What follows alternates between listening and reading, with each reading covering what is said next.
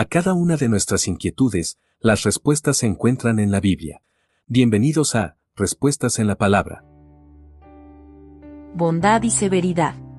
Todos los atributos divinos de Dios operan en manera armónica.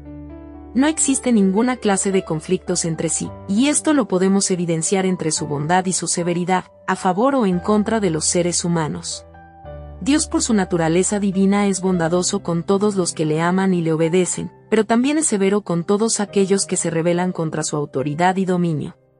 Todos los que acepten su oferta gratuita de perdón y salvación, experimentarán su bondad y no serán condenados a una eternidad de sufrimiento, mientras que los que rechacen esta oferta, experimentarán su severo juicio en el final de los tiempos.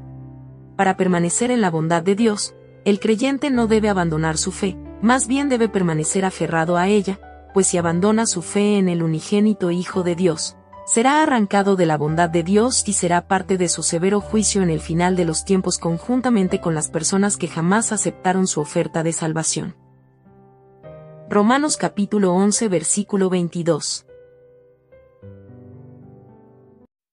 Envíenos sus sugerencias y comentarios a nuestro correo electrónico ministerio.jesusislife.net. Este programa es una producción de Jesus is Life.